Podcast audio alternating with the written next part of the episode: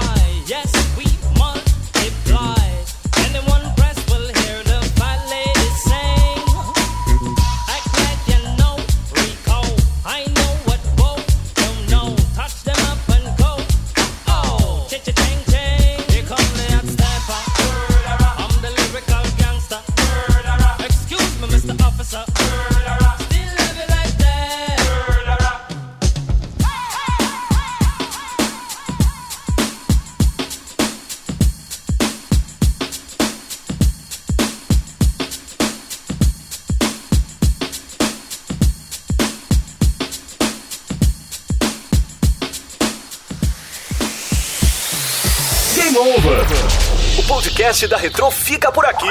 Voltando a qualquer momento com um novo episódio. Fique ligado.